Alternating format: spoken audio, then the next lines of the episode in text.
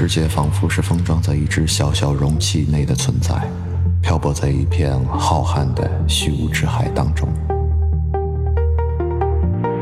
宇宙电台伴随独处而来，在这里，一切可能的世界都会存在。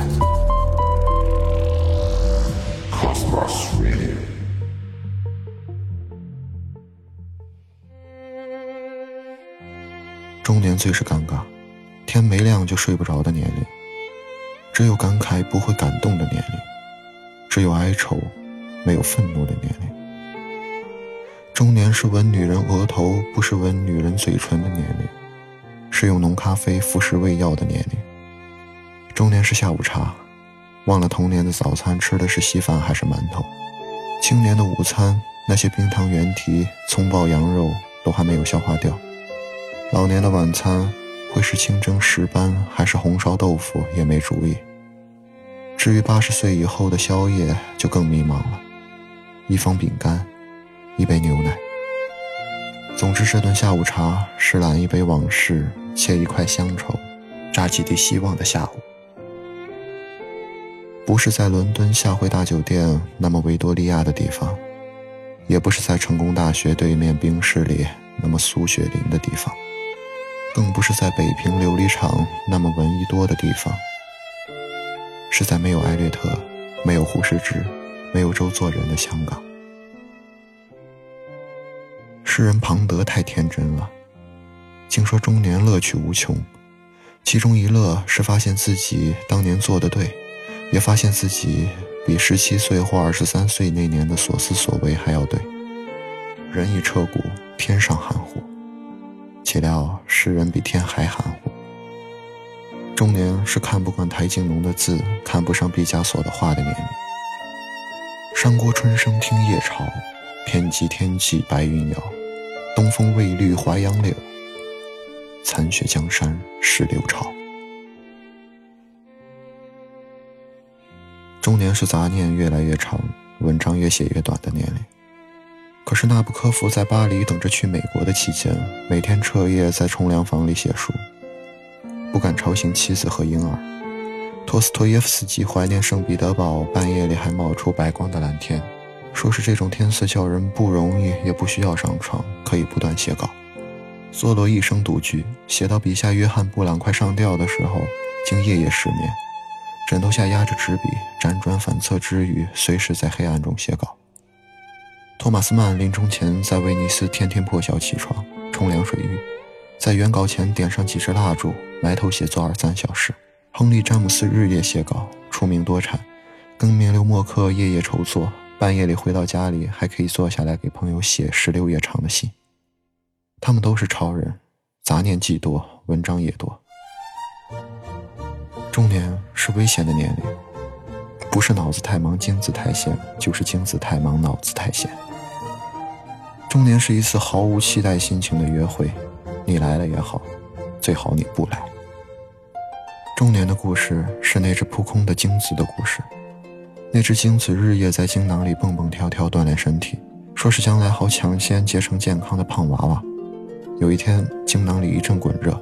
千万只精子争先恐后往阀口奔过去，突然间，抢在前头的那只壮精子转身往回跑，大家莫名其妙地问他干嘛不抢着去投胎。那只壮精子喘着气说：“抢个屁，他在自读。”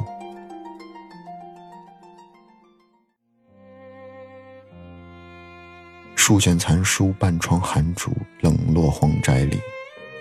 这是中年。《晋书本传》里记阮咸说。七月七日，北阮胜晒衣服，皆锦起灿目。先以干挂大布，独笔于庭。人或怪之，答曰：“未能免俗，聊复二耳。”大家晒出来的衣服都那么漂亮，家贫没有多少衣服好晒的人，只好挂出粗布短裤，算是不能免俗，姑且如此而已。中年是未能免俗，聊复尔尔的年龄。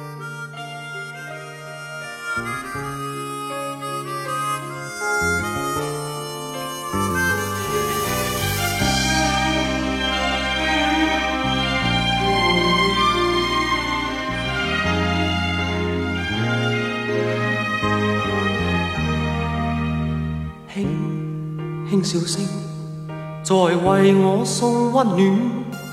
你为我注入快乐强电，轻轻说声，漫长路快要走过，终于走到明媚晴天。星星欢呼跃起，像红日发放金箭，我伴你往日笑面重现。轻轻叫声，共抬望眼看高空，终于青天优美为你献，拥着你。当初温馨再涌现，心里边童年稚气梦未污染。今今日我与你又是肩并肩，当年情，此刻是添上新鲜。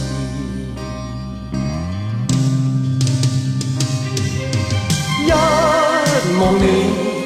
眼里温馨已通电，心里边从前梦一点未改变。今日我与你又是肩并肩，当年情再度添上新鲜。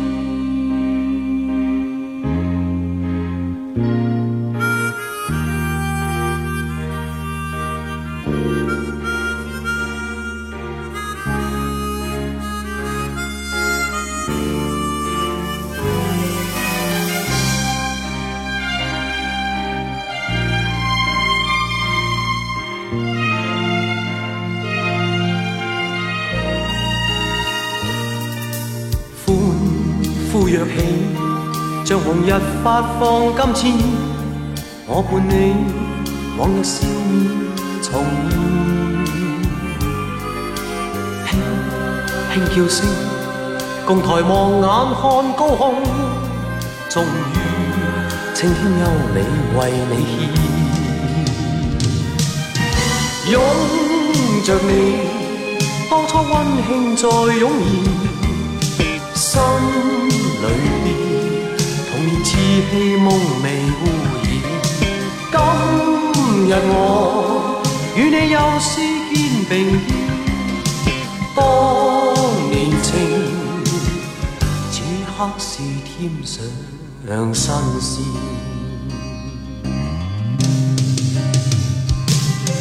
一望你，眼里温馨已通电。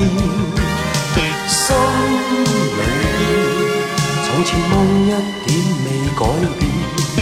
今日我与你又是肩并肩，当年情再度添上新鲜。